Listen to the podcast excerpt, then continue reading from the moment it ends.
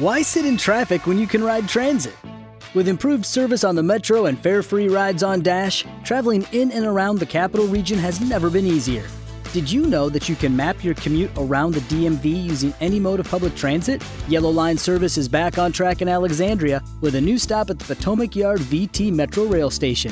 Getting around Northern Virginia has never been easier. Leave the car keys and stress at home and hop on a train, bus, or bike. Plan your trip at novarides.org.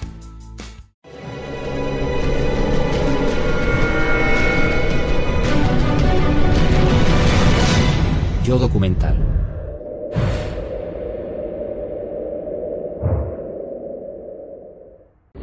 Durante más de 80 años, el mundo ha estado esperando.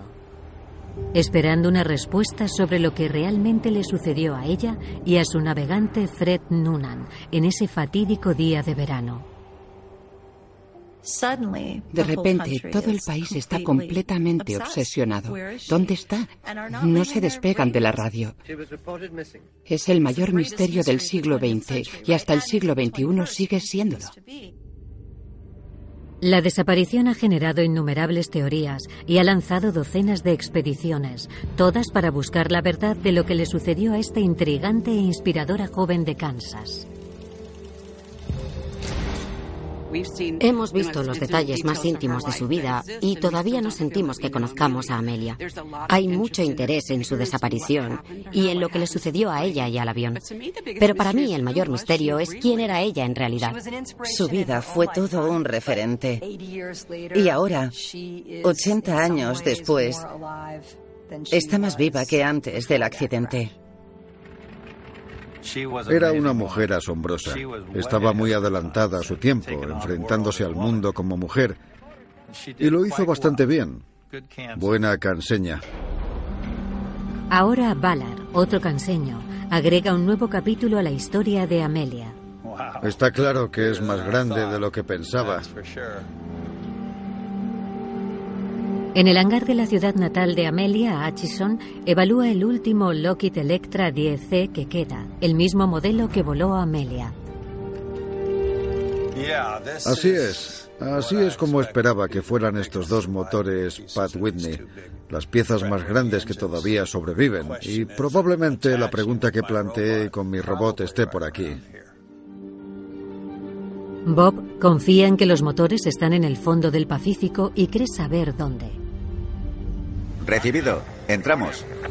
Está zarpando en lo que puede ser la expedición más ambiciosa para encontrarlos. Listos para el lanzamiento.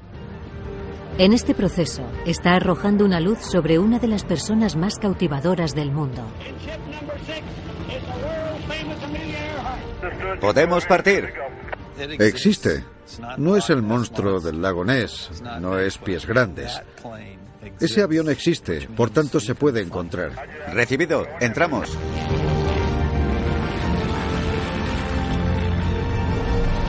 Expedición Amelia Earhart.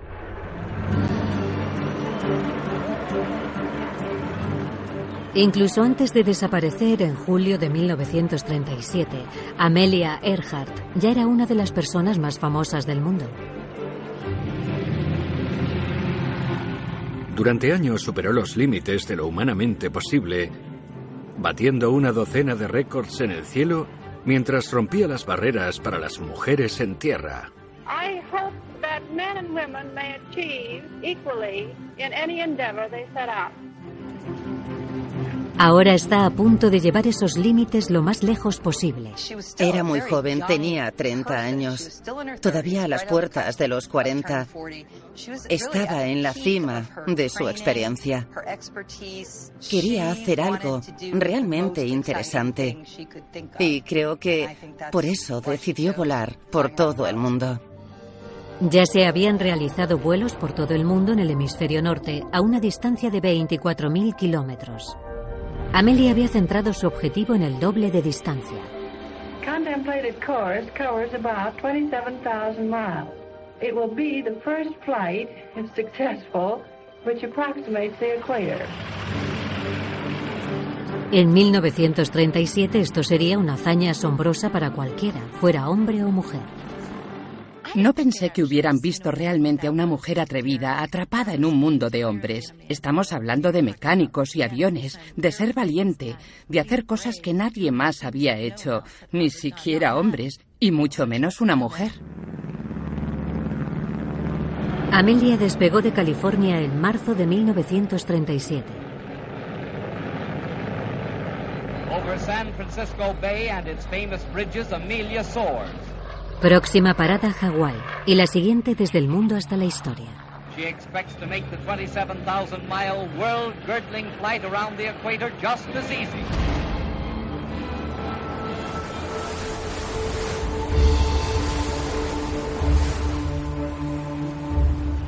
Bajo un cielo favorable, desde Apia, Samoa, también parte el barco de la expedición Nautilus, por lo que algunos creen que es donde Amelia pasó sus últimos días. Bob Ballard ha puesto rumbo a una mancha en el vasto Pacífico. Junto a un equipo de ingenieros, oceanógrafos, geólogos y arqueólogos, confían en la teoría de que Amelia logró aterrizar en un pequeño atolón llamado Nikumaroro. Hay todo tipo de teorías. Que los japoneses la cogieron prisionera, que dio la vuelta y regresó. Te deshaces de las que puedes y solo te quedas dos. La explicación oficial de la desaparición de Amelia es que se estrelló en el mar y se hundió sin dejar rastro. La Marina llegó a esa conclusión cuando desapareció en 1937. Lo cual es muy posible teniendo en cuenta que la mayor parte de esta zona es agua. No es una simple teoría que investigar. Este océano cubre un tercio de la Tierra y la profundidad en esta área es de unos 4.570 metros, así que buena suerte, no lo haremos. En cambio, Bob continúa tras pruebas intrigantes descubiertas por el Grupo Internacional para la Recuperación de Aeronaves Históricas, el Tiger, por sus siglas en inglés, que desafía el veredicto oficial mientras limita la búsqueda a un área mucho más pequeña, Nikumaroro. Reed Gillespie es el director ejecutivo de Tiger.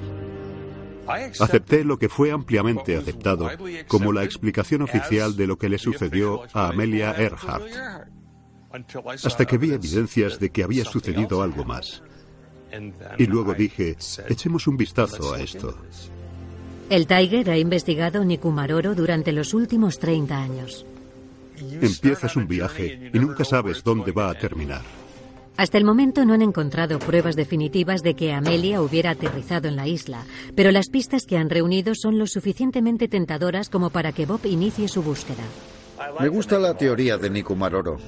Bob tiene un historial bastante bueno en cuanto a encontrar lo inaccesible, desde el Titanic en el Atlántico hasta el PT-109 de JFK aquí en el Pacífico. Esto es un monte Everest para mi cometido aquí. El Titanic fue un monte Everest. Bismarck fue un monte Everest. Me gustan los retos y este es probablemente el más difícil que he tenido. Ya sabes, lo daré todo. Volando hacia el oeste sobre el Pacífico, Amelia también lo está dando todo. Acompañada por los navegantes veteranos Fred Noonan y Harry Manning y por el asesor técnico Paul Mans, aterriza en Honolulu después de 16 horas, exactamente cuándo y dónde pretendía. Vuelo tranquilo, anota Amelia en sus registros, pero la próxima etapa no será tan fácil. Diez segundos después del despegue, se interrumpe su vuelo mundial.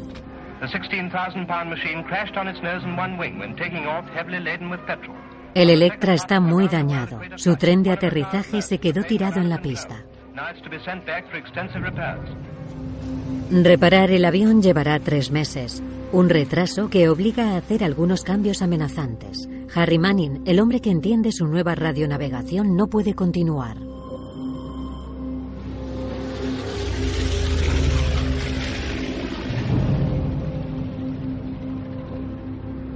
Cuando por fin despega otra vez el 20 de mayo de 1937, un cambio estacional en los vientos dominantes le hace dar la vuelta al mundo en la otra dirección.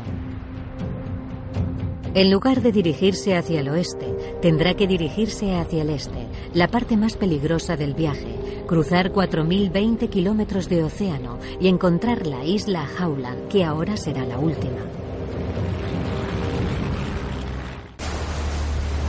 Dos días después de su expedición, Ballard se está acercando a las aguas donde se cree que Amelia desapareció y al parecer está transitando con una brújula a 337 grados noroeste, el rumbo que Amelia tomó en su última transmisión.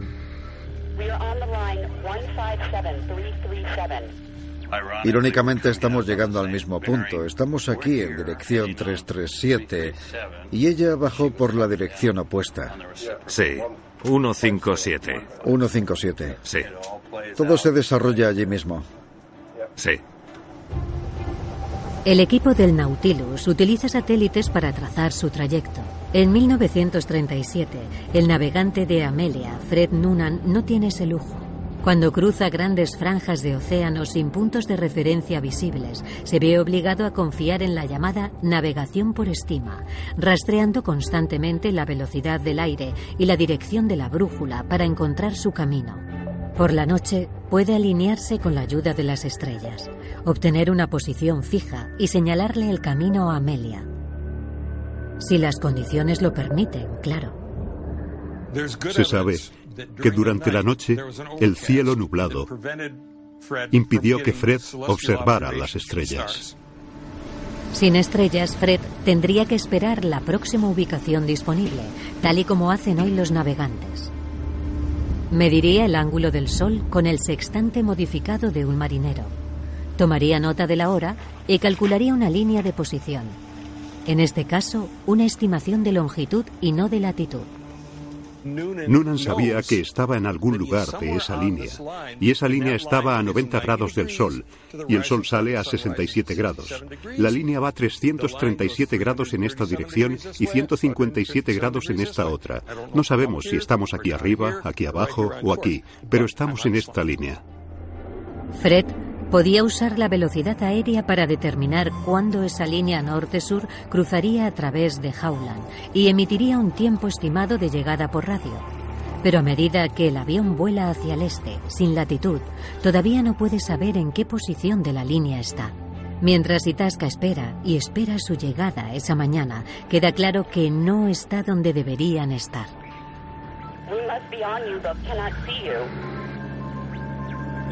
Se supone que utilizando un nuevo radiogoniómetro, cuando estén lo suficientemente cerca, deberían estar en Howland. Pero ni Fred ni Amelia están muy familiarizados con esto, y Harry Manning, que sí lo está, abandonó después del desastre de Hawái. No están recibiendo ninguna ayuda del radiogoniómetro. Ahora todo depende de Fred. Y Fred dice, o es por aquí o por aquí. Sus transmisiones indican que lo intentan en ambos sentidos. Como dijo Earhart, estamos siguiendo en la línea norte y sur. No hay nada por aquí hasta llegar a Siberia.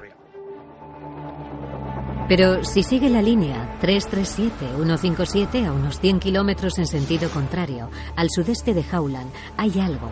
Un atolón de 7,5 kilómetros de largo y 2,6 kilómetros de ancho que con la marea baja tendrá un amplio y desprotegido arrecife de coral.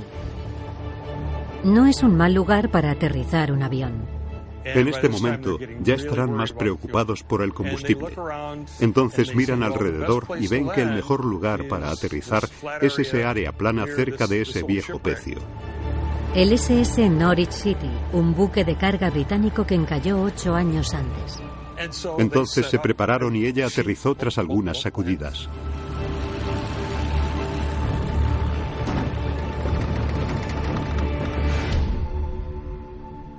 En 1937 se llamaba Isla Gardiners. Hoy se llama Nikumaroro. Y 52 horas después de salir de Samoa, ahí es exactamente donde Nautilus se está acercando ahora. Sí, puedo verlo desde aquí. Muy bien. La isla le ofrece a Bob y Alison Fandis, líder de la expedición, un área de búsqueda estrecha en comparación con el vasto Pacífico. No tienen tiempo que perder, pues cuentan con solo dos semanas para encontrar pequeñas piezas de un avión de metal esparcidas entre los escombros de metal del Norwich City. Estamos parados frente a la isla Nikumaroro en la entrada de la laguna. punto en el que creemos que Amelia Earhart había planeado su llegada final. Las tentativas anteriores aquí, incluido el sencillo trabajo de imágenes y el mapeo rudimentario, se han quedado cortas. Pero no son comparables con la serie de pruebas de varias capas de Bob. El sonar de múltiples haces que puede realizar detallados mapas en 3D del terreno de aguas profundas. Un navío autónomo de superficie, un ASV por sus siglas en inglés para escanear por las aguas poco profundas drones de alto alcance para obtener imágenes y mapear el arrecife donde Amelia podría haber aterrizado. Y por último, las joyas de la corona. Un par de ROV de última generación que pueden captar imágenes del fondo marino hasta 4.000 metros de profundidad. Hemos traído muchos juguetes al juego para tratar de cubrir todo, desde la playa hasta las profundidades del mar. La búsqueda no se detendrá en la orilla. Los arqueólogos se unirán al equipo del Nautilus para descubrir si Amelia realmente pudo haber vivido sus últimos días aquí. Se han encontrado unos intrigantes indicios en la isla, tres años después de la desaparición, que sugieren que sí podría haber estado aquí. Lucky. This is your captain speaking. Uh, we've got clear runway and the weather's fine, but we're just going to circle up here a while and uh, get lucky. No, no, nothing like that. It's just these cash prizes add up quick. So I suggest you sit back, keep your tray table upright, and start getting lucky. Play for free at LuckyLandSlots.com. Are you feeling lucky? No purchase necessary. Void where prohibited by law. 18 plus terms and conditions apply. See website for details. Judy was boring. Hello. Then Judy discovered ChumbaCasino.com. It's my little escape. Now Judy's the life of the party. Oh, baby, Mama's bringing home the bacon. Whoa, take it easy, Judy. The Chumba life is for everybody. So go to ChumbaCasino.com and play over 100 casino style games. Join today and play for free for your chance to redeem some serious prizes. chumba ChumbaCasino.com. No necessary. Void prohibited by law. 18 plus terms and conditions apply. See website for details. Hacia 1940, los británicos, en sus últimos intentos por expandir su imperio, intentan formar una colonia aquí. Gerald Gallagher, el oficial a cargo, informa de un sorprendente descubrimiento. En la esquina sureste, debajo de un árbol rem, los colonos habían descubierto huesos junto a lo que parecía ser un zapato de mujer. Sobrecogido, manda un telegrama a la sede central. Parecía que es posible que el esqueleto sea de una mujer. El zapato era de mujer y podría ser la talla 42. Me parece que los huesos tienen más de cuatro años, pero hay poca probabilidad de que sean restos de Amelia Earhart. Dios mío, 23 de septiembre de 1940. Podría ser Amelia Earhart. Escribe mal Earhart, con una D. En total se encuentran 13 huesos, algunos huesos largos, parte de una pelvis, costillas, vértebra, mandíbula y cráneo. Este fue un episodio completo en la historia de Earhart que nadie conocía. Nadie lo sabía, porque los huesos se empaquetaron y se enviaron al Capitolio Colonial en Fiji, donde un médico llamado D.W. Hudles los analizó y descartó los huesos diciendo que eran de hombre, rebatiendo así la afirmación de Gallagher. Con el tiempo los huesos se pierden y se olvidan. Como el Arca de la Alianza en la última escena de En Busca del Arca Perdida. Hasta hace poco.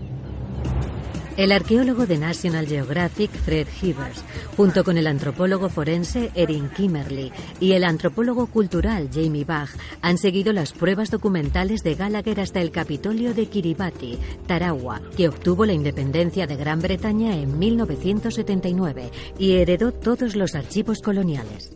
No tenía ni idea de que disponían de documentos tan complejos.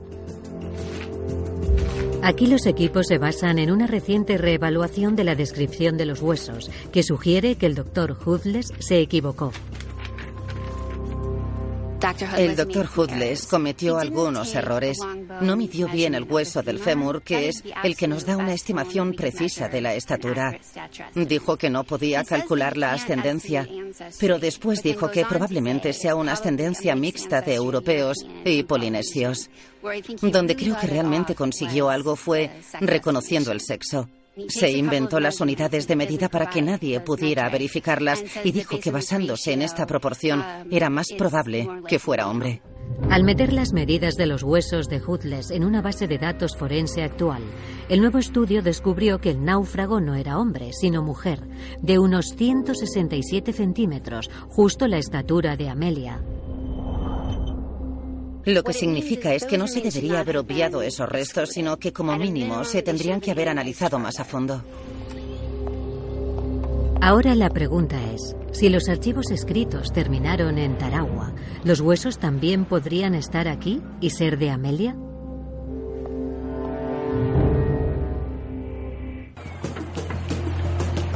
Tarawa es la capital de Kiribati, que se extiende por más de 30 islas en el Pacífico Central, incluida Nikumaroro.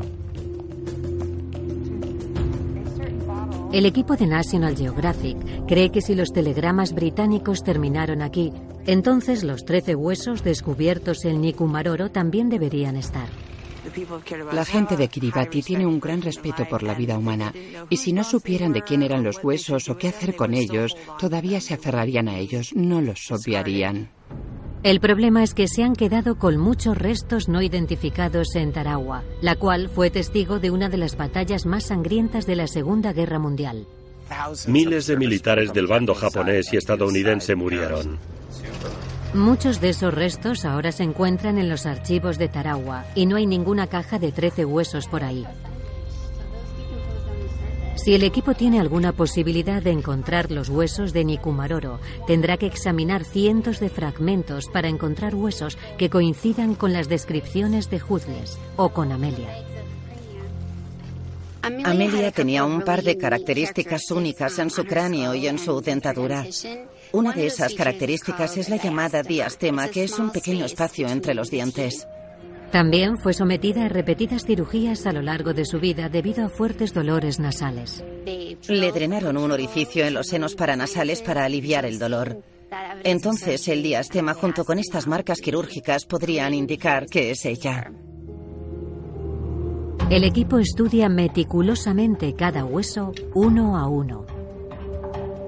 Esta caja tiene tres cráneos.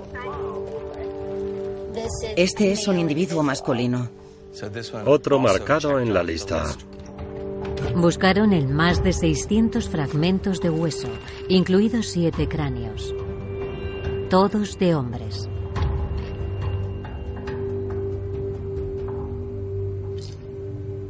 Esto es casi todo. Entonces, al final del último día, en la última caja. Aquí, mira, esto es el hueso frontal. Sí. ¿Ves cómo es más fino? Este es de mujer. Se puede apreciar muy bien la diferencia. Este es muy especial. Estamos viendo a una mujer. Esto cambia las reglas del juego por completo. Una mujer que puede mostrar algunas de las marcas reveladoras de Amelia. Podemos ver con un poco de remodelación que algo hay en el área nasal. Si reconstruimos esto, podremos visualizarlo un poco mejor. Ahora el equipo lo organiza todo para devolver el cráneo al laboratorio de Erin en Florida, reconstruirlo en 3D y compararlo con el de Amelia. Luego intentarán extraer algo de ADN.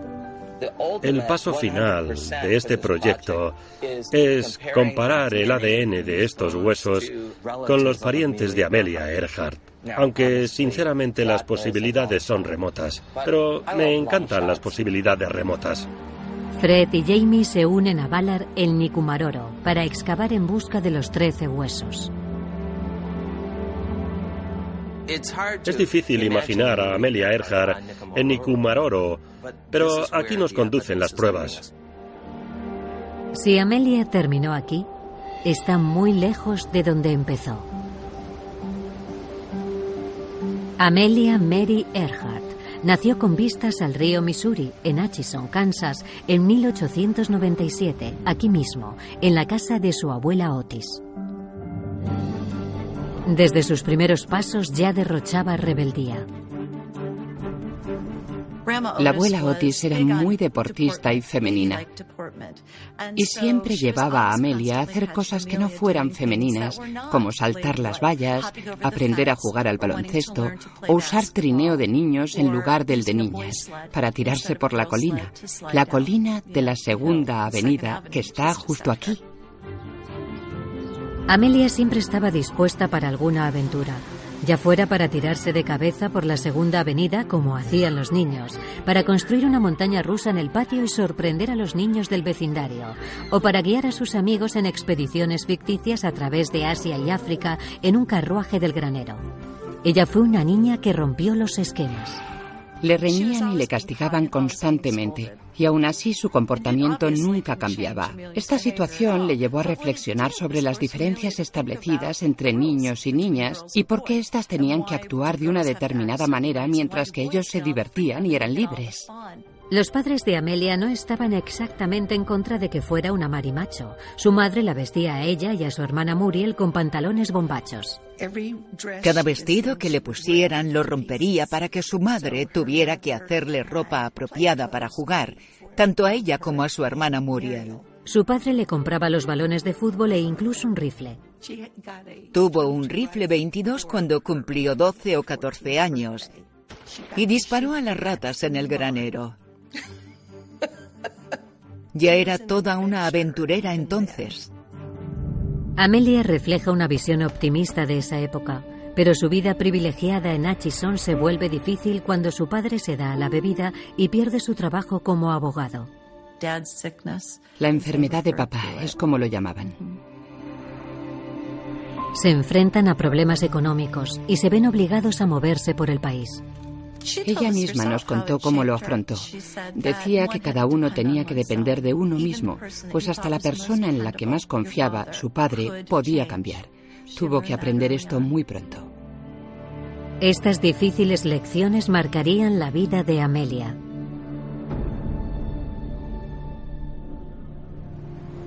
Volviendo al Nautilus, la búsqueda del Lockheed Electra de Amelia está en pleno auge. El barco completó una circunnavegación de la isla durante la noche, escaneando el fondo marino con su sonar de múltiples haces y generando una imagen 3D detallada del terreno de aguas profundas de la isla. Con algo de luz diurna, ahora es más seguro acercarse al arrecife irregular donde se supone que Amelia aterrizó. Para hacerlo, lanzan este elegante artilugio, el ASV, una lancha motor autónoma equipada con sensores y cámaras, que pueden escanear por adelante y por atrás a través de los interruptores.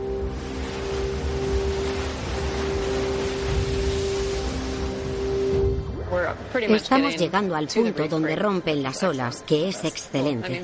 Eso significa que entre el sistema de barcos y este sistema podemos mapear y llegar al arrecife. Comience a iniciar sesión. Datos de registro. La frecuencia es alta en aguas profundas.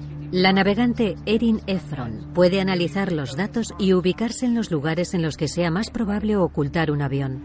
Hemos estado centrando nuestro objetivo aquí en el noroeste.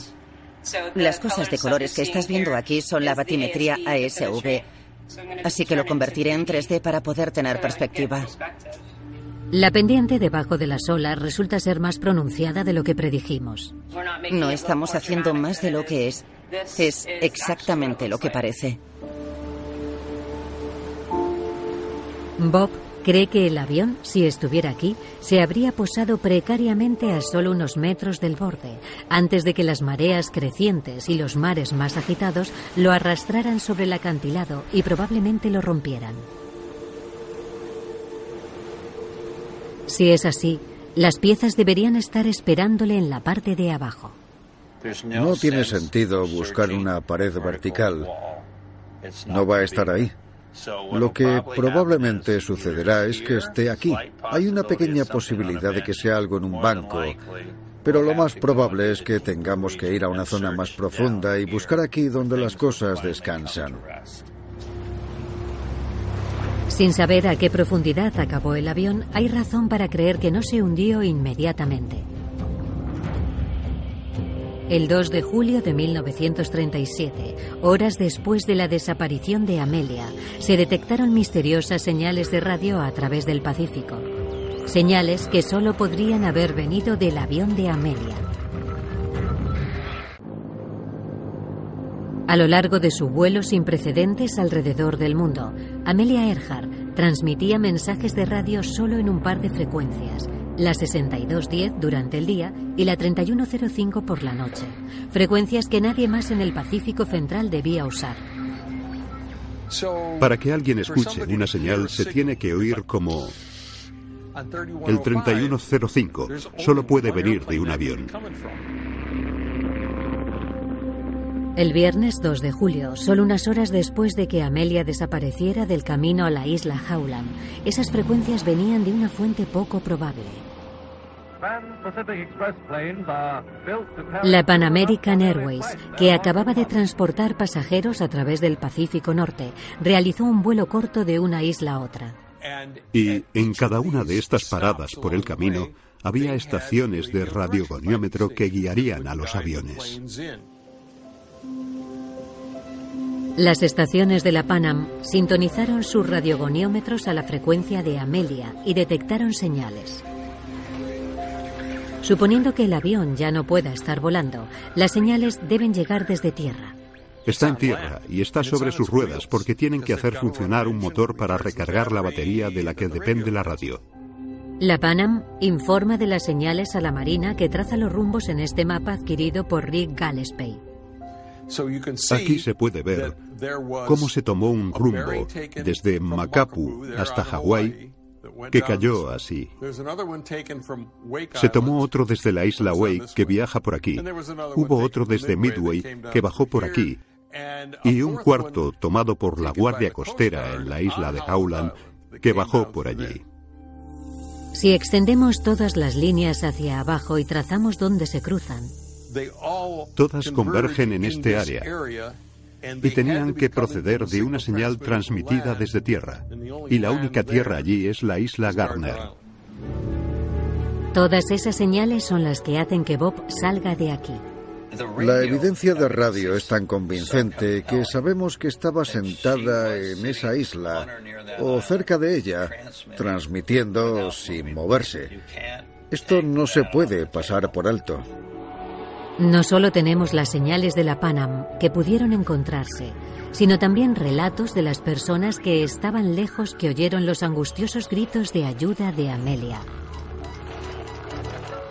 Quizás el que más llama la atención es el de Betty Klenk, una niña de 15 años que apuntó las llamadas en su cuaderno. Una joven en San Petersburgo, Florida, sentada allí con una radio tuneada para el cual su padre construyó una antena muy grande. Se sentaba enfrente de la radio y navegaba por las emisoras y anotaba la letra de sus canciones favoritas. También hacía bocetos de glamurosas mujeres y vaqueros. Y de repente oyó la voz de una mujer que decía, With Lucky Land slots, you can get lucky just about anywhere. This is your captain speaking. Uh, we've got clear runway and the weather's fine, but we're just going to circle up here a while and uh, get lucky. No, no, nothing like that. It's just these cash prizes add up quick. So I suggest you sit back, keep your tray table upright, and start getting lucky. Play for free at LuckyLandSlots.com. Are you feeling lucky? No purchase necessary. Void where prohibited by law. 18 plus terms and conditions apply. See website for details.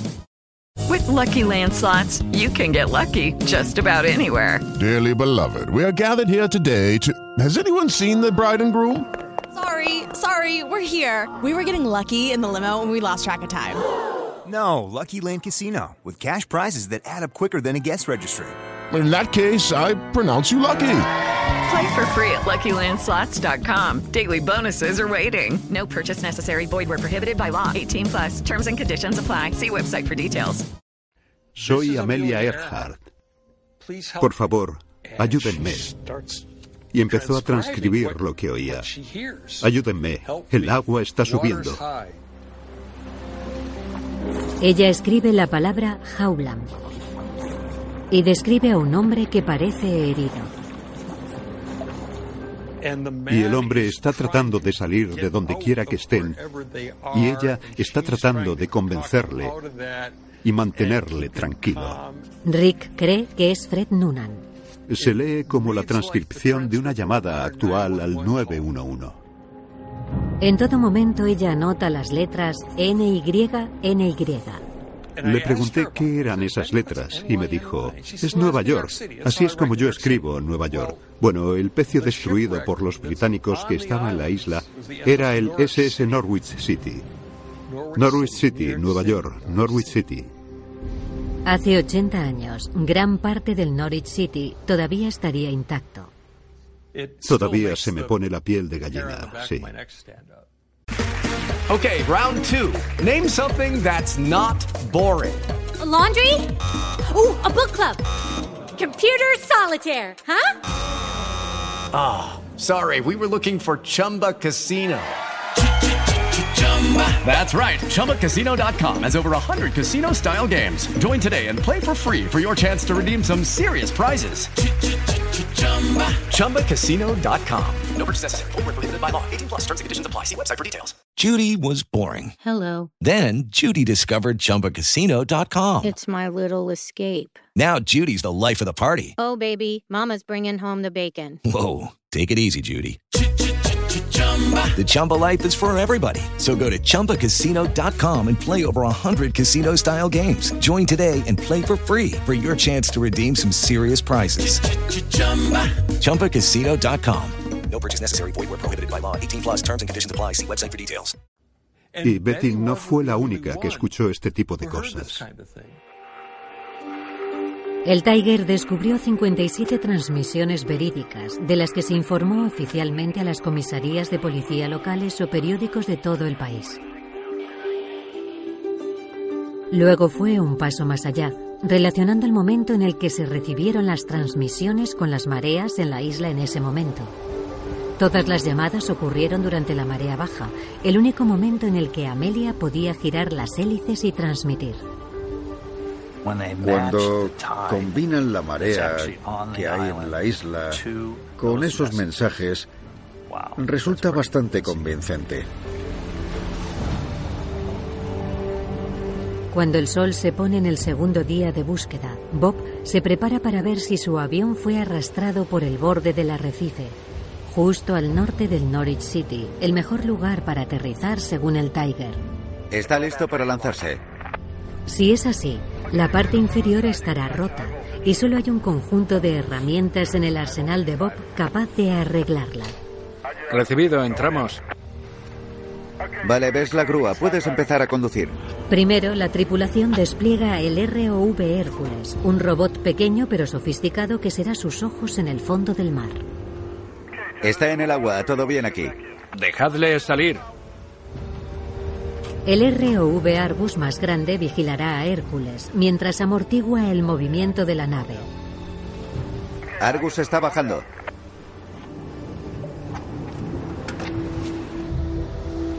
En este momento estamos a 309 metros. ¿Puedes poner la cámara? Sí, lo veo. En la furgoneta de control, Bob y el equipo pueden ver las transmisiones en vivo de ambos ROV, la primera observación cercana y personal de las profundidades. Este es Hércules subiendo la pendiente, deslizándose por el área donde creemos que aterrizó. Colocan a Hércules unos 300 metros hacia abajo, donde la pendiente se nivela, y es más probable que atrape escombros que caen desde arriba. Luego comienzan a hacer un barrido en largas líneas paralelas de ida y vuelta desde el Norwich City hasta el extremo noroeste de la isla, subiendo gradualmente la pendiente a medida que avanzan. Cada uno de ellos podría ser una pieza de un avión. En años de búsqueda, nadie ha podido encontrar una sola pieza del Electra de Amelia. Pero Bob ha buscado más a fondo que nadie. A ver cómo lo haces. Prepara palomitas y como en el cine. Creo que es lo único que vamos a comer las próximas dos semanas. Mientras Bob va en busca del avión de Amelia, A principios del siglo XX, Amelia se encuentra a sí misma. Y no hay falta de inspiración. Era en gran medida una persona de su generación. Tenía seis años cuando los hermanos Wright desafiaron la gravedad en Kitty Hawk en 1903. Tenía 16 años durante la marcha del sufragio en Washington en 1913. Y tenía 23 cuando se concede el voto a las mujeres. Lo que significa que ella estaba en el primer grupo de mujeres que podía votar en este país. A los 20, Amelia experimenta todo tipo de labores, como empleada telefónica, camionera, taquígrafa, fotógrafa. Su verdadera pasión la encontró mientras trabajaba como auxiliar de enfermería para los veteranos de la Primera Guerra Mundial en Toronto. Iba al aeródromo canadiense, que estaba cerca, a ver a los pilotos de la Primera Guerra Mundial volar en sus aviones. Y se quedaba fascinada. Un día, un piloto le dio una alegría a ella y a su amiga dejándoles volar en el aeródromo. Su amiga grita y huye. Amelia se para y el aire le da de frente. Entonces se enamora. Se enamora de volar. Años más tarde, en Long Beach, California, por fin tiene la oportunidad de volar unos 10 minutos. Ese momento marcaría el rumbo de su vida.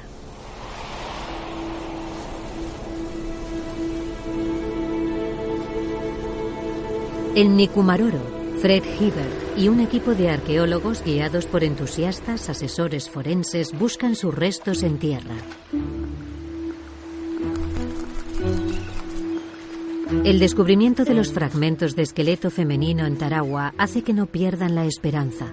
Lo que pretendemos es vincularlos con los de Nikumaroro y para ello utilizaremos a los perros forenses. Los telegramas enviados por el oficial de colonias, Gallagher, indican que solo se desenterraron 13 huesos en la isla en 1940. Los científicos esperan que Buckley y Ruby les den algo más. Gracias a Gallagher ya tienen pistas sobre dónde mirar. En el otro lado de la isla, desde donde se cree que Amelia aterrizó. Ella es una mujer inteligente. Aterriza y sabe que hay un problema. Ese problema era el agua. Así que decide explorar la isla. El arqueólogo Tom King ha estado explorando la isla él mismo desde 1989 y, animado por los telegramas, ha centrado su equipo en explorar un árbol en concreto. El cuerpo había estado acostado debajo de un árbol ren y los restos de fuego, tortugas y pájaros muertos parecen indicar vida. En más de cinco excavaciones dentro de 19 metros de este árbol de ren, el Tiger ha descubierto muchos de los restos que describió Gallagher. La fogata, los restos de aves cocinadas y tortugas. Había algo que se nos escapaba. Los huesos humanos. Ahí es donde los perros entran en juego. Se les ha entrenado para centrarse específicamente en huesos humanos. Los perros llevan un instrumento muy sofisticado en la nariz. No solo encuentran huesos, también son capaces de encontrar putrefacción. En una expedición de 2017, cuatro perros diferentes, incluido Buckley, probaron que alguien había muerto cerca del árbol de Ren que habían elegido los científicos. De los miles de árboles que hay en el Pacífico Sur, se centraron concretamente en este. Y eso me confirma que fue ahí donde se encontró el naufragio. Desafortunadamente, de esa expedición no consiguieron ningún hueso. Es posible que se hubieran disuelto en el suelo ácido de la isla. Pero aún confían en otra posibilidad, que algunos de los habitantes de la isla se hubieran llevado malintencionadamente los huesos. Si es así, los perros pueden guiarles hacia ellos. Si Amelia sobrevivió en esta isla, no podría haber evitado a esta fantástica criatura. De un metro de ancho y con más de cuatro kilos de peso, los cangrejos de los cocoteros son los más grandes que hay en la Tierra y muchos de ellos se reúnen en Nikumaroro. Son asombrosos. Sus pinzas son tan fuertes que pueden trepar los árboles y agarrar un pájaro y matarlo. También son carroñeros insaciables, como demostró el Tiger en 2007 con medio cadáver de cerdo. A la criatura de la que hablamos la captaron mediante cámaras rápidas situadas en los árboles.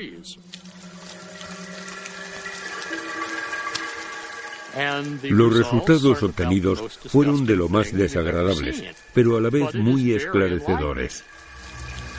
Con la ayuda de sus primos pequeños, los cangrejos ermitaños terrestres devoraron el cadáver de un animal en una semana y se llevaron los huesos a sus madrigueras.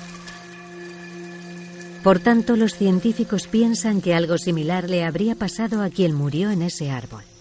En este momento, la hipótesis más importante es ver si podemos encontrar una madriguera de cangrejo con los restos de algún humano en el sitio. Eso sería increíble. Cuando liberaron a los perros para olfatear restos, encontraron tentadoras pruebas que llevaban ahí décadas, que sugerían que esa persona fue Amelia. La mayoría están bajo la supervisión de Reed Gillespie, en la sede del Tiger en Oxford, Pensilvania. Entre esas pruebas hay una cremallera. Con el cierre y la tela, que sabemos que se hizo en los Estados Unidos en 1933 y 1936 por las marcas que tiene, este periodo de tiempo es ideal. Hay un pequeño frasco cosmético de vidrio. El nombre técnico es frasco de ungüento. Y podemos determinar que ese peculiar frasco de ungüento contenía la crema correctora de pecas del Dr. Berry que las mujeres solían usar para ocultar sus pecas. Las pecas desaparecían porque el producto contenía un 11% de mercurio. Amelia era famosa por sus pecas y bien se puede ver que no le gustaban. No sabemos si ella usó esta crema, pero lo que sí sabemos es que hay un frasco de crema correctora de pecas en la isla. ¿Qué hace allí? También hay dos trozos de cristal plano de lo que parecen ser los polvos de una mujer con manchas de maquillaje seco. Trozos de cosas rojas que demuestran ser algo de maquillaje de principios del siglo XX. Era el colorete. Desde sus primeras clases de vuelo con otra pionera aviadora, Nita Snook, sabemos que Amelia siempre fue consciente de su apariencia, incluso después de un accidente aéreo. Conforme salieron del avión, Amelia sacó sus polvos y empezó a echárselos por la nariz. Neta se preguntaba qué estaba haciendo y Amelia le dijo que nunca se sabe cuándo pueden aparecer los periodistas, por lo que siempre hay que estar guapa, aunque tu avión se haya estrellado. Otra presión más para las mujeres aviadoras. No hay forma de saber si los polvos eran de Amelia, pero es todo lo que Rick ha encontrado. Al final, todo empieza a sumar.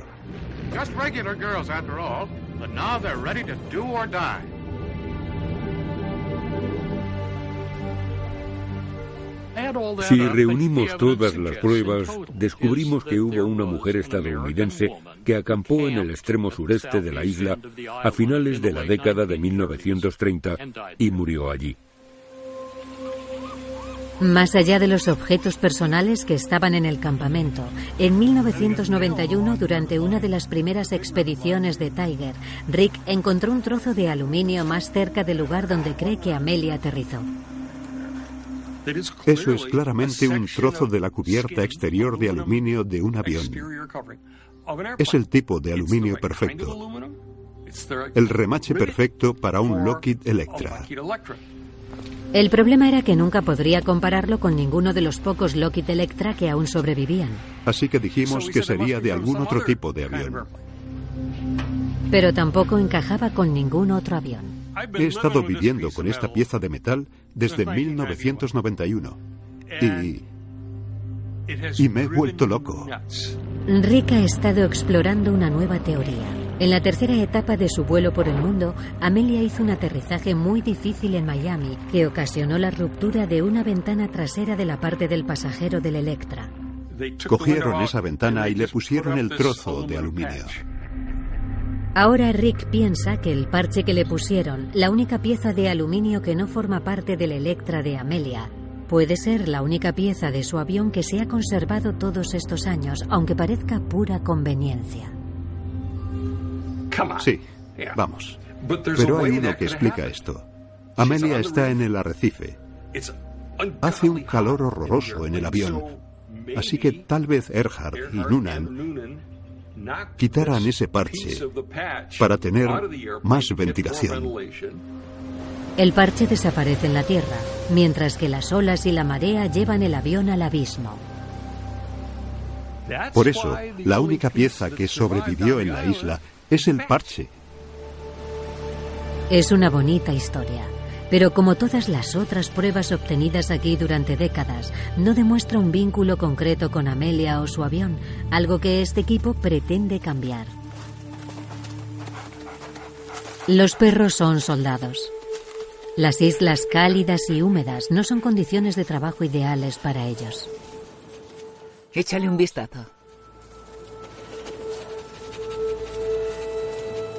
Ruby muestra cierto interés, pero no encuentra nada. Sin embargo, sigue volviendo al árbol y huele debajo. Buen trabajo. Berkeley avisó justo donde habíamos marcado. Justo en el centro del árbol de Ren, donde han estado cavando durante años. No saben si está detectando restos que se filtraron en el suelo hace mucho tiempo o huesos reales llevados a una madriguera por un cangrejo de los cocoteros. Pero están seguros de que ahí hay algo. Los perros nos están diciendo que debajo de los ren es donde hay que mirar, por lo que están en el centro de la diana. Como suele suceder aquí, Mientras están buscando, la realidad de lo que están buscando aparece. Es aquí donde Amelia pudo haber pasado sus últimos días. Creo que ella comenzó a pensar, me rescatarán y volveré. El Itasca llegará aquí y arreglaremos la rueda. Conforme pasan los días y eso no sucede, empieza a perder la esperanza en esa posibilidad y tiene que apañárselas para sobrevivir. Es un destino imposible de imaginar especialmente para una persona tan llena de vida.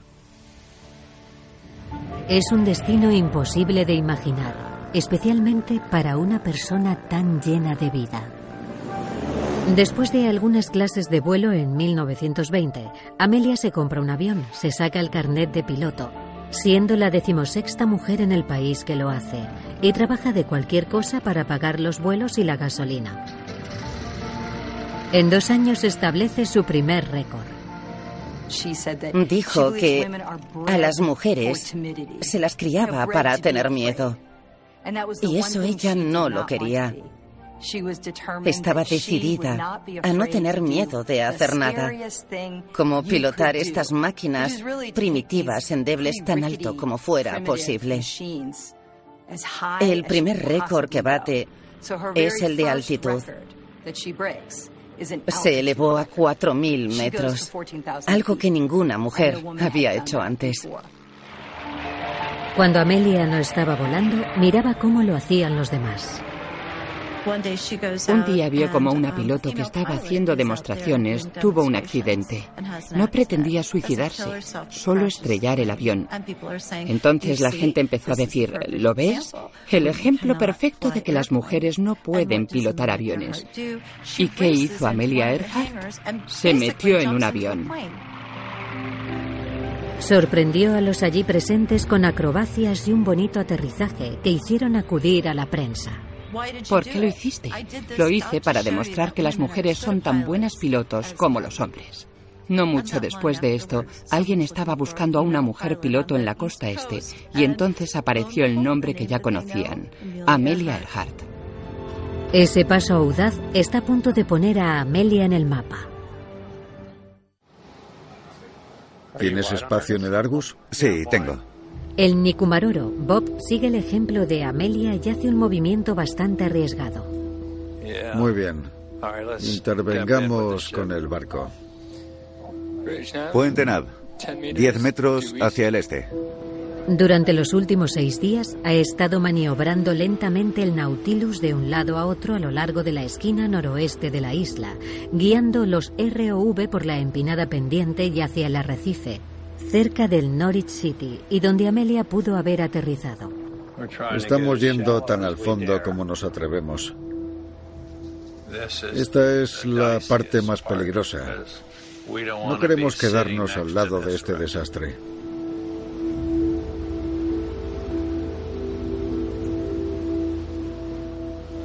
¿Ya sudas? Un poco. Bob no quiere arriesgarse a perderse ni un milímetro de este área. Además de ser uno de los lugares con más posibilidades para aterrizar un avión, también es el sitio exacto de otra tentadora pista. El 13 de octubre de 1937, pocos meses después de la desaparición del Electra, esta foto fue tomada por un oficial colonial británico llamado Eric Bevington. El Norwich City todavía está al fondo. Reed Gillespie encontró la foto por primera vez en 1992, pero estaba tan concentrado en el barco que eliminó de la imagen el resto de cosas hasta que casi 20 años después recibió una llamada del analista de imágenes forenses del Tiger, Jet Glickman. Jeff me llama y me dice, ¿te acuerdas de la imagen del extremo occidental de la isla con el naufragio? ¿Qué es lo que sobresale del agua en el arrecife? Le dije, no sobresale nada del agua. Obtengo la imagen completa que no había visto en años. Y sí, lo veo. Hay algo sobresaliendo del agua. Lo recorté cuando me cabreé. Le dije, ¿qué narices es eso? Ambos se dirigieron a la Universidad de Oxford, donde se encuentran los archivos de Bevington, para analizar la imagen original. Efectivamente había algo ahí. Al modificar la escala del Norwich City, podrían estimar el tamaño. Esa cosa negra mide 91 centímetros y comparada con el resto de cosas tiene forma de horquilla. Dije, esto parecen ser piezas del tren de aterrizaje. Resultan ser del mismo tamaño y forma que un tren de aterrizaje del Lockheed Electra. Admitiendo que la imagen no es lo suficientemente clara como para compararlo con el monstruo del lago Ness, contrataron a especialistas del Departamento de Estado de Estados Unidos que coincidían en que parecía ser una coincidencia. Tenían la imagen mejorada y la analizaron y era un tren de aterrizaje. Eso es lo que me hizo venir aquí. Resultó muy convincente. Entonces, ¿por qué el tren de aterrizaje sobrevivió en el arrecife y el resto del avión no?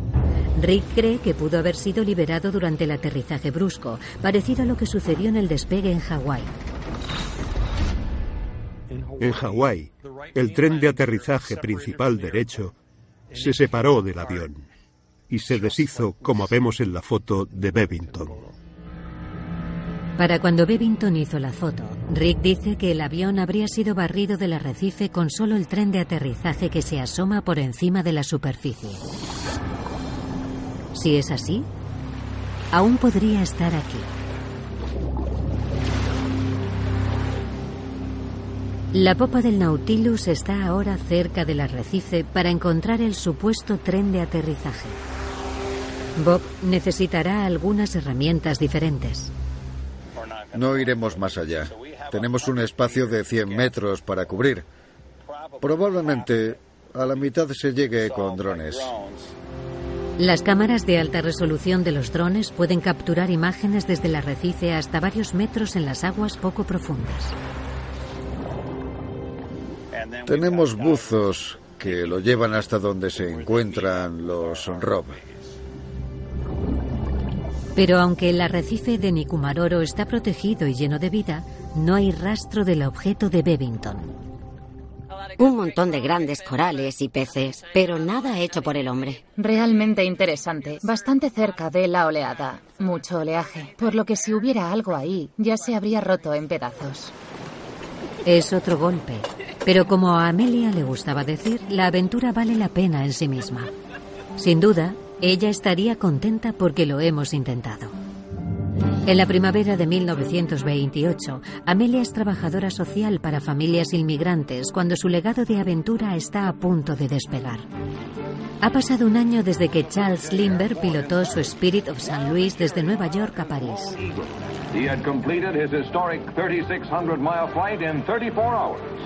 Pronto se convirtió en una celebridad. Y ahora, el hombre que publicó la exitosa biografía de Lindbergh, George Putnam, lidera una nueva búsqueda para encontrar a su equivalente femenino. Esta tendría que ser atractiva, educada en la universidad, femenina y buena piloto. Y el primer nombre que aparece es Amelia Earhart. Parecía de clase media, bastante sana, tenía un historial adecuado. Ella era la imagen de la mujer moderna que querían proyectar. Putnam organiza el vuelo para junio de 1928, un año después de Lindbergh. Pero a medida que su avión se prepara para el despegue, hay una pequeña trampa. Lo que nadie le dijo a Amelia fue que no iba a pilotar el avión. Wilmer Stolz sería el piloto y ella la comandante, o si usamos sus palabras, un saco de patatas.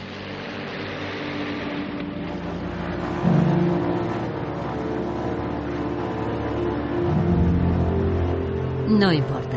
20 horas, 40 minutos después de despegar de Terranova, a pesar de haber perdido su marca en casi 300 kilómetros, la saludan como si hubiera aterrizado en la Luna. Se sintió un poco avergonzada. De repente había sido la primera mujer que voló por el Atlántico, pero sin pilotar el avión.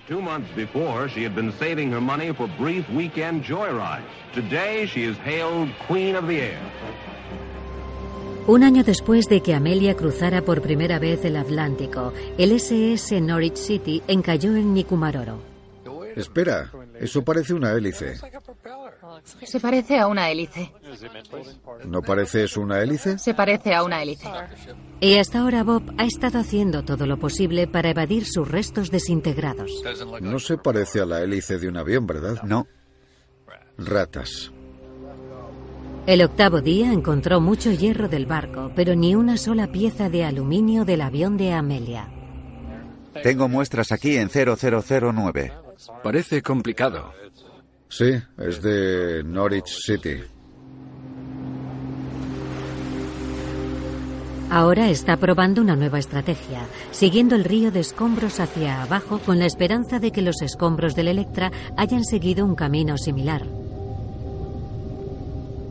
Podemos ver el patrón de drenaje de todos los escombros que salen del Norwich City y puede tener ríos de ese material flotando por todo el camino hacia abajo. Rastrean los escombros de hierro hasta unos 400 metros, hasta donde finalmente se desvanece el sendero. Ahora Bob puede comenzar a buscar fragmentos de aluminio más ligeros del avión de Amelia más lejos del naufragio. Si eso es del Norwich City, nos dice que es más que probable que esté más arriba. Lo único que necesitamos es una pieza. Si conseguimos una, las tenemos todas.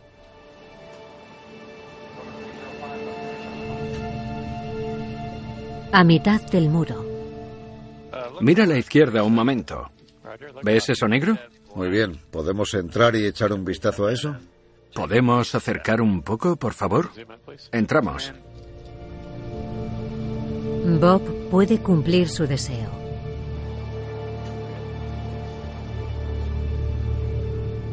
Parece interesante. Una pieza de metal que no es del Norwich City. Después de su cruce transatlántico en 1928, Amelia es imparable.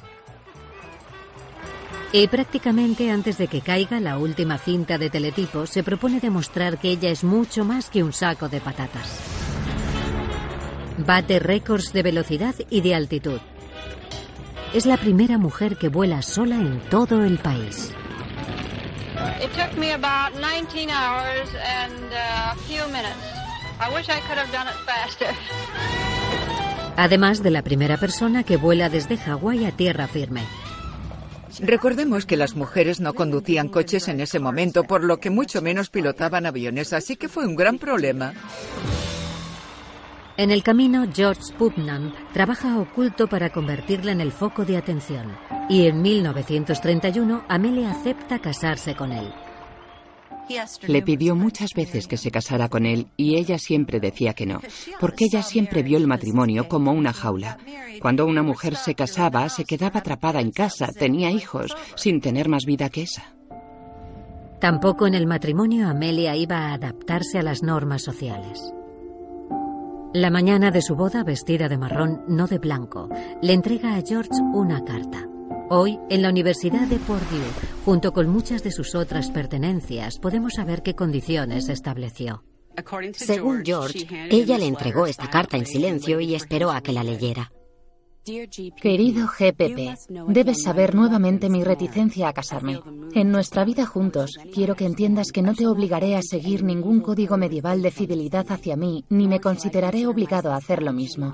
Debo hacer una promesa cruel y es que si en un año no hemos encontrado la felicidad juntos, me dejarás ir. George acepta sus condiciones y prometen amar, honrar y omitir la palabra obedecer. Se aprecia claramente que Amelia Earhart no tenía la intención, ni en su vida personal ni profesional, de aceptar convenciones que limitaran a las mujeres de ninguna manera. Al año siguiente, el 20 de mayo de 1932, Amelia se sube a su Lockheed Vega rojo y demuestra que no conoce límites. Blazing a trail of feminine glory, the dauntless courage of an indomitable soul was not to be denied.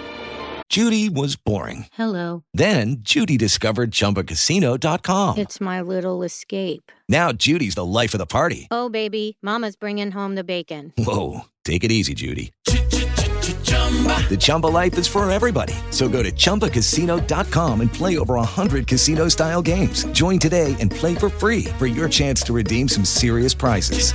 chumba ChumbaCasino.com. Se convierte en la primera mujer que vuela sola sobre el océano, no como pasajero, sino como piloto. 14 hours later, she brought her Lockheed monoplane safely down on the barren fields of Londonderry, Ireland, hailed as the first woman fly the ocean alone. Es posible que haya planeado aterrizar en París como hizo Lindbergh, pero nada podría amortiguar su caída. As they had Lindbergh, New Yorkers took Lady Lindy to their heart. 80 años más tarde, Lady Lindy ha eclipsado al propio Lindbergh. Y su misterio continúa atrayendo a exploradores como Bob Ballard. Recógelo. Mi turno. Las 24 horas de búsqueda en el Nautilus continúan y las cámaras ROV enfocan algo inusual. Amplía ahí. No pueden decir si es una parte del avión, pero es una señal bien recibida. No está muy desarrollado. ¿Se parece al aluminio? Tiene algunos agujeros al final. Sí. Sí, chicos, metedlo en la caja. Por el momento lo guardan y siguen buscando. Sí. Parece aluminio. Conforme pasan las horas y van cambiando los turnos. Sigue y amplía un poco el vídeo ahí. Ampliando. Encuentran piezas de metal más interesantes. Bien. Incluso una de aluminio. La primera. Cógelo por el borde.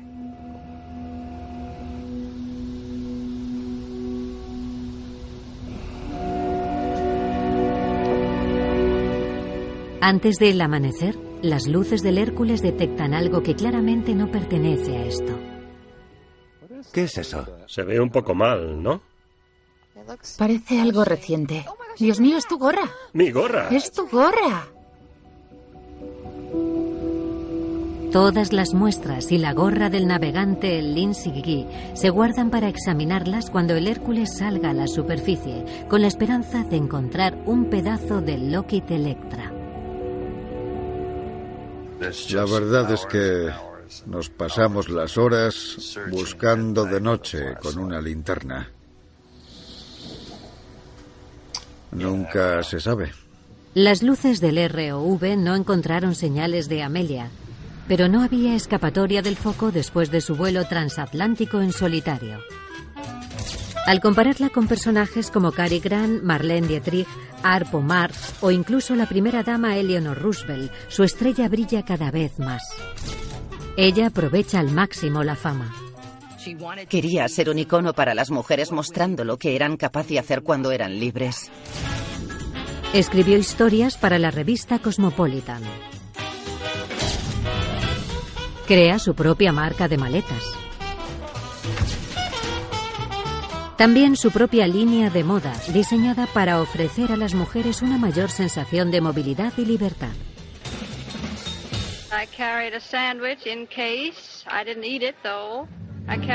Empoderada, sabe desempeñar el encantador papel femenino.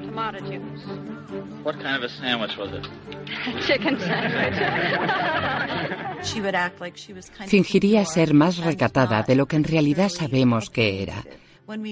Tenía ideales muy claros. Proponía el peinado despeinado como el más acertado. E incluso se lo rizaba un poco para hacerlo más natural.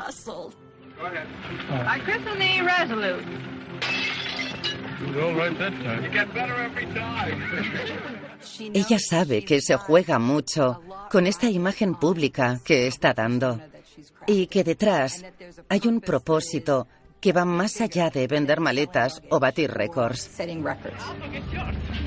En 1935, Amelia encuentra el lugar perfecto para combinar su amor por volar con su objetivo de defender a las mujeres. Se convierte en mentora de la facultad en la Universidad de Purdue, un papel que la profesora de estudios de género T.J. Boisseau revivió recientemente. Os ha superado. Ella estaba aquí para inspirar a las mujeres, darles la confianza de que pudieran tener un futuro después de la universidad. Inculcar esa confianza en los estudiantes fue un acto revolucionario en ese momento. Corría el rumor de que algunos estudiantes estaban muy preocupados porque mujeres no quisieran casarse con ellos después de las ideas radicales de Amelia como la de no querer ser esposa y madre.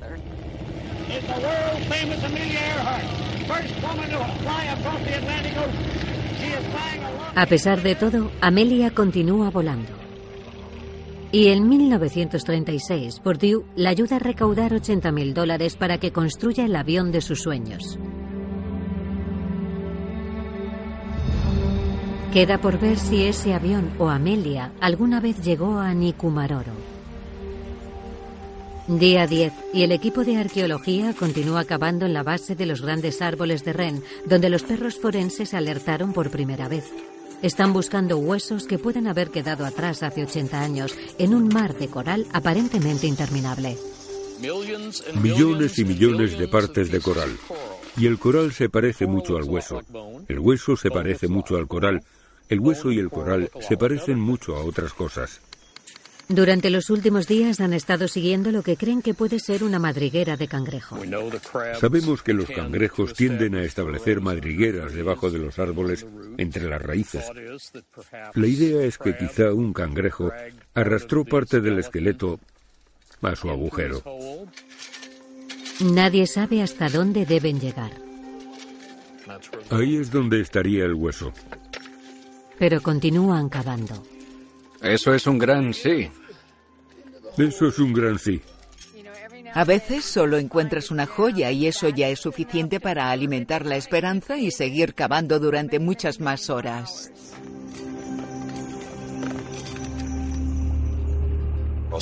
¿Ves a ese tío ahí con los agujeros? Acércate. Vale, vídeo en espera. En el Nautilus también han estado yendo por horas.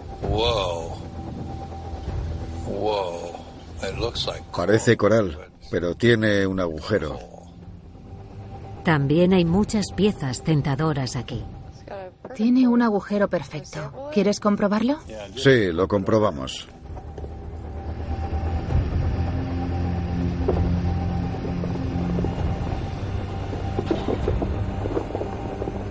Un pedazo de coral. Es solo un pedazo de coral.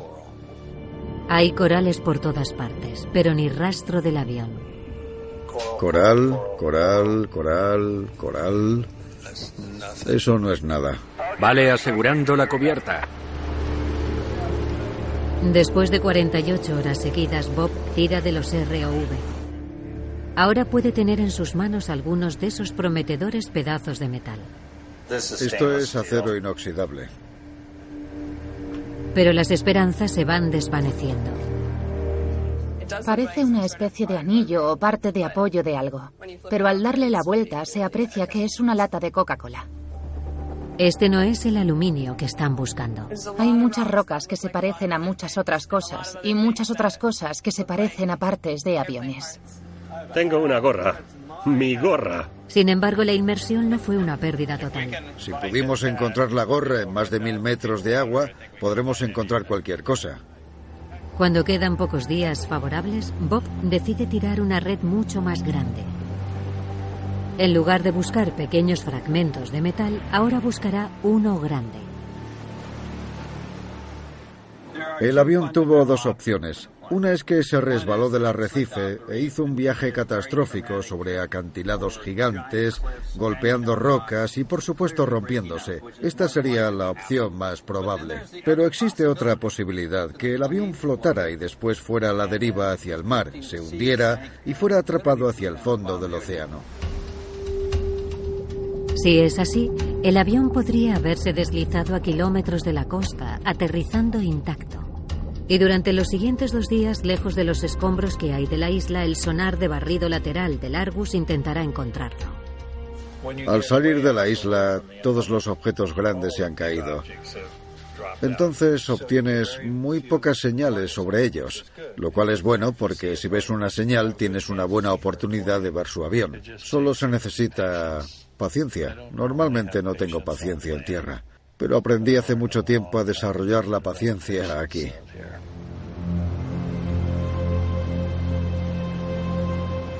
La paciencia nunca fue el punto fuerte de Amelia. Para junio de 1937, con su Lockheed Electra reparado, una vez más intentará volar más lejos de lo que nadie ha volado antes por todo el mundo.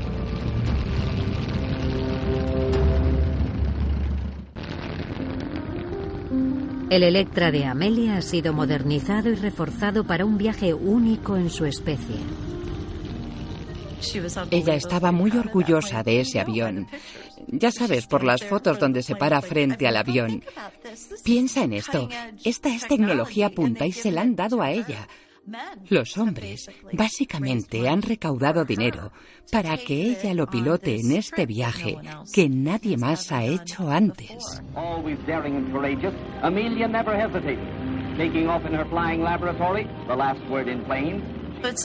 Es una aventura increíblemente arriesgada, increíblemente grande, y creo que ella pensó, eso es todo, así que lo haré en grande, y grande es la vuelta al mundo.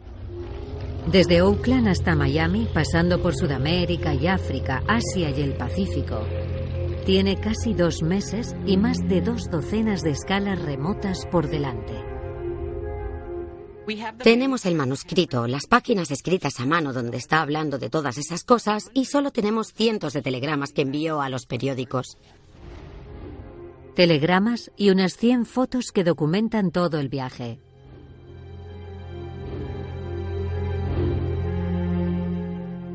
6.50, cruzando el Ecuador, 1900 metros. Nunca he visto unas gotas de lluvia así. Esto hace que no se vea bien. No es una navegación tranquila. En África pierde su aterrizaje previsto en 260 kilómetros, una señal amenazante para los próximos objetivos con menos margen de error. Para Amelia, África es un sueño hecho realidad. Esta niña de Atchison había soñado con estar en África y allí estaba, volando sobre África.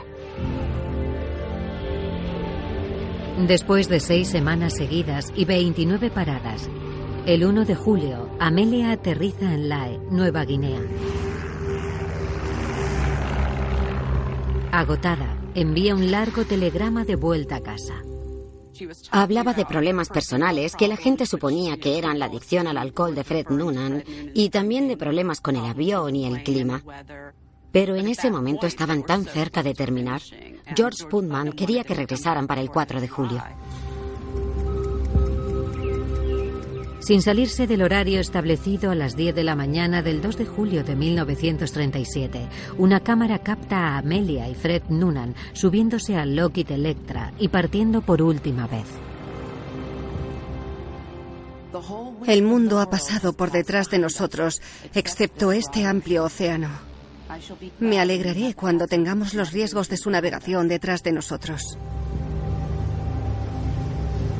En el Nautilus, Bob todavía está sondeando las profundidades de ese amplio océano para ver si el avión de Amelia se hundió hacia el fondo.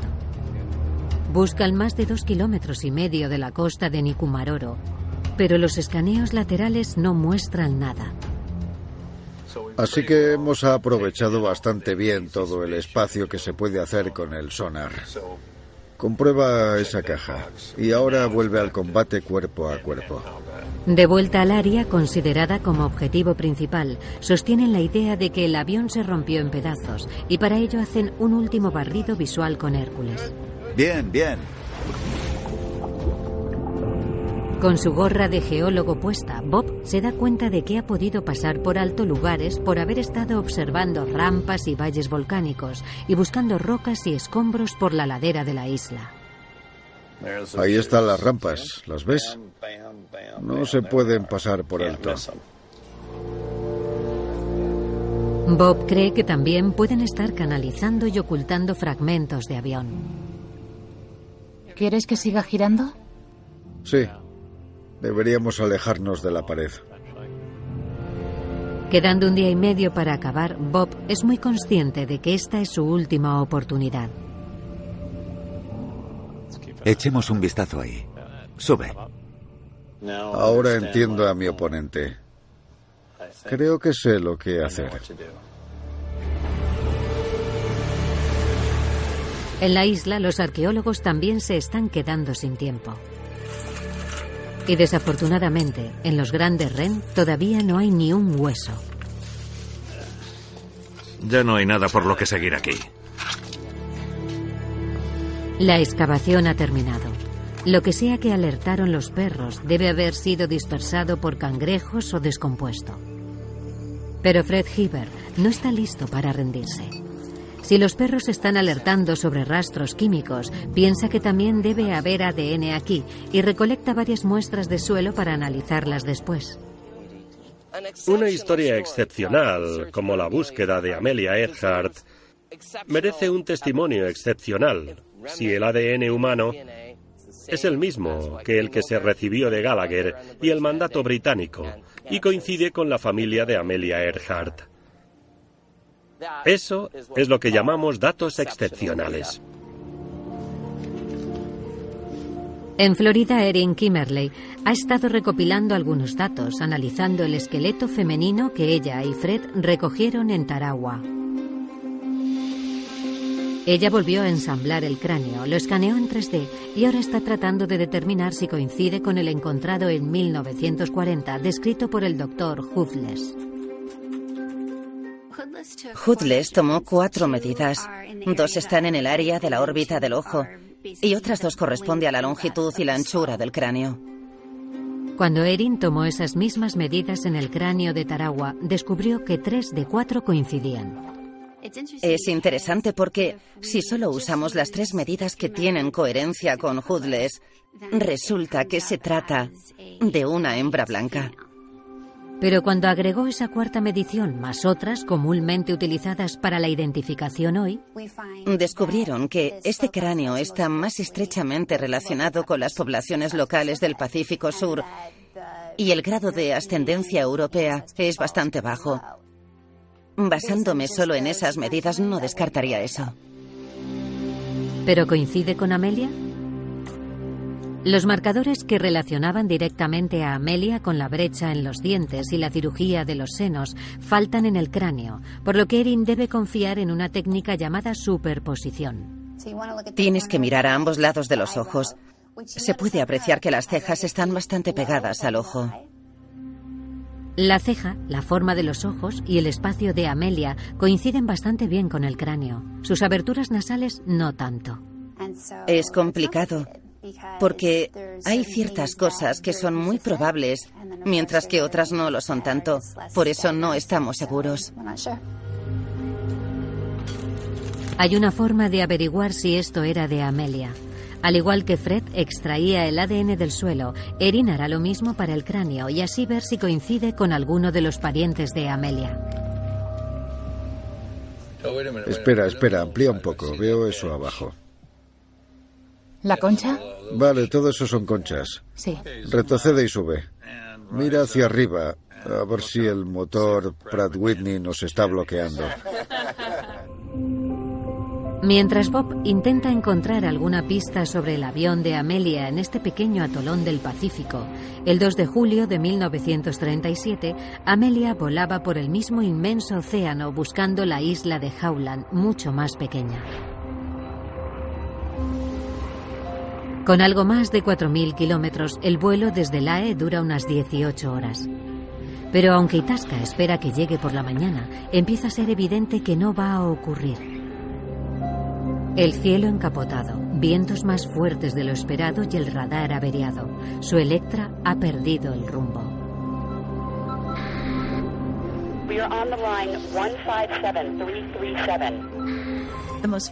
Lo más frustrante de ese último salto en Howland era que ella tenía su salvación en la punta de los dedos si hubiera sabido cómo usar la radio.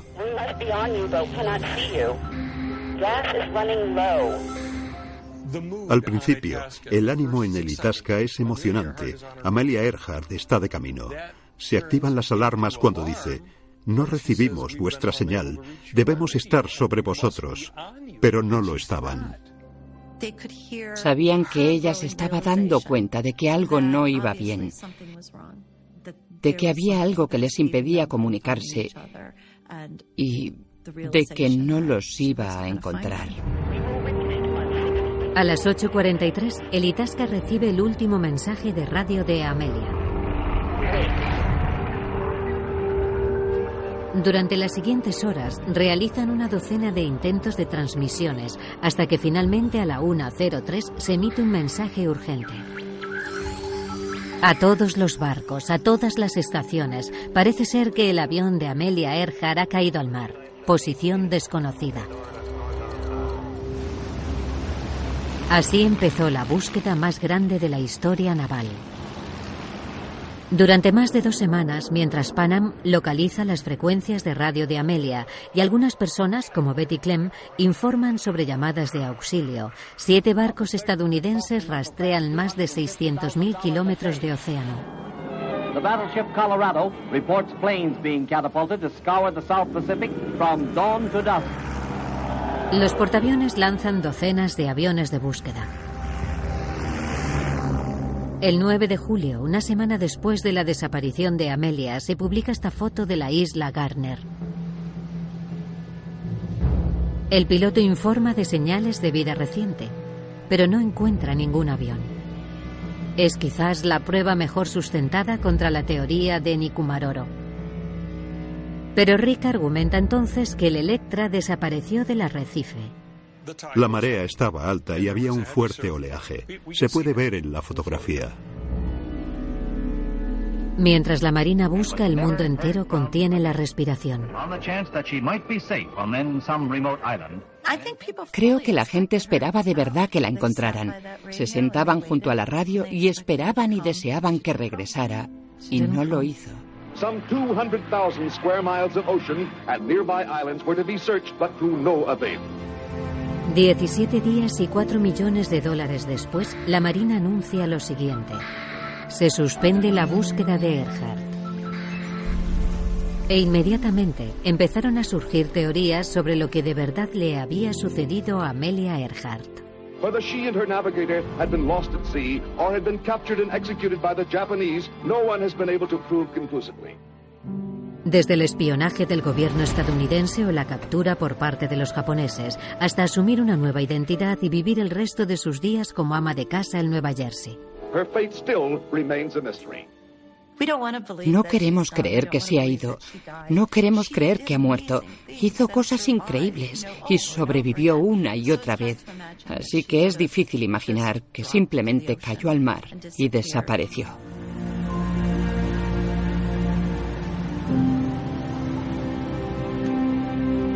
Tras 14 días de búsqueda el Nikumaroro, Bob empieza a pensar que Amelia cayó al océano.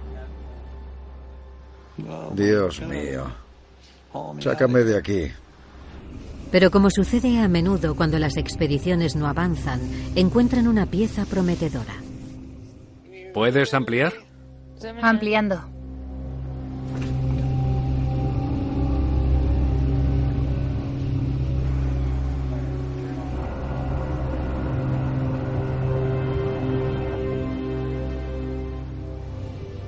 Tiene agujeros. Bob tampoco parece oxidado.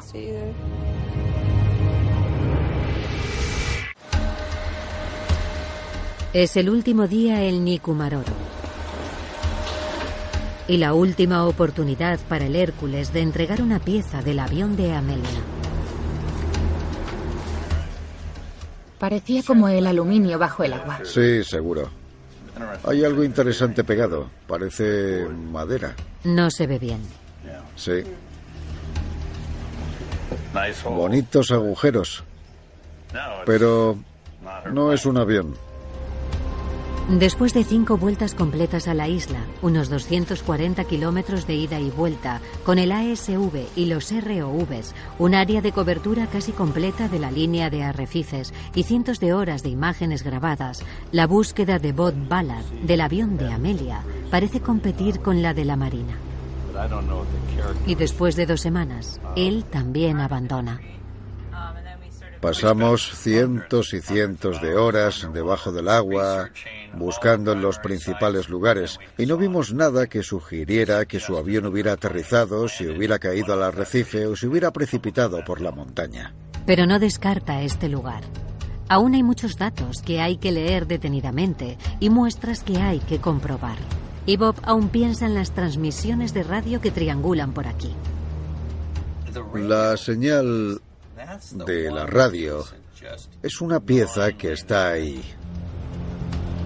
Pero por ahora continúa su viaje. El Nautilus se despide de Nikumaroro y la siguiente etapa es la isla Howland, el objetivo previsto de Amelia. Vamos a Howland.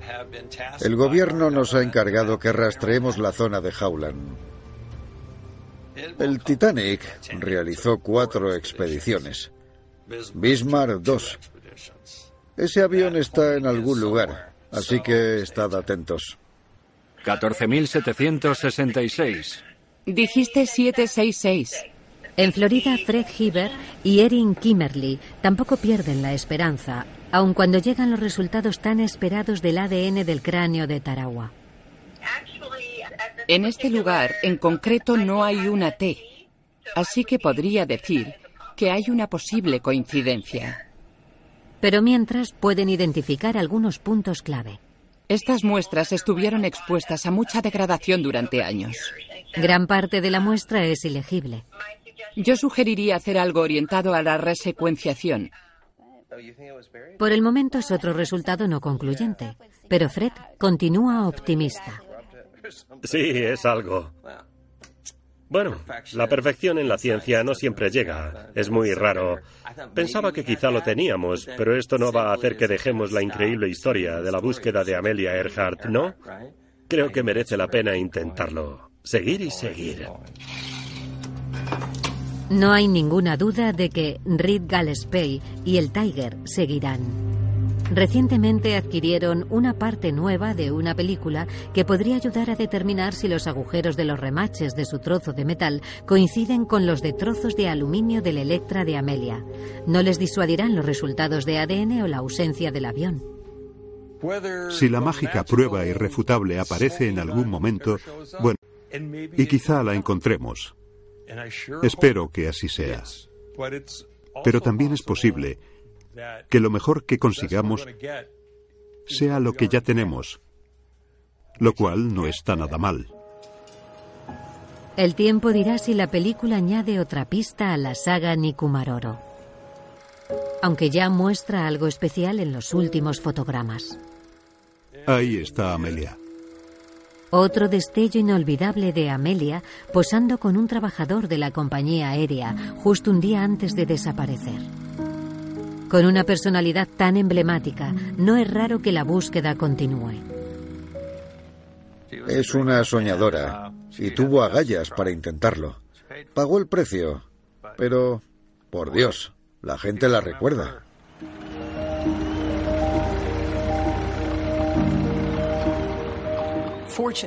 Por suerte, por haberse perdido en el Pacífico, porque era un proyecto muy ambicioso y porque ya lo había demostrado de muchas maneras, su legado permanece intacto. Las mujeres pueden hacer lo mismo que los hombres y están dispuestas a asumir riesgos y a disfrutar de la aventura. Creo que lo importante no es cómo murió. Lo realmente importante es cómo vivió. Porque su historia demuestra que uno no tiene que aceptar lo que impone la sociedad. Uno puede seguir sus sueños, vivir a lo grande, arriesgarse. Lo que hay que hacer es disfrutar. Eso es lo que Amelia nos enseñó. Es el espíritu que mejor refleja a Amelia en una carta que dejó para su hermana Muriel por si no regresaba de su primer viaje transatlántico. He apostado por algo importante y si lo consigo todo saldrá bien. Si no, estaré feliz por dejar este mundo viviendo una aventura así. Al final, la aventura se llevó a Amelia Earhart, pero su espíritu continúa inspirándonos a todos.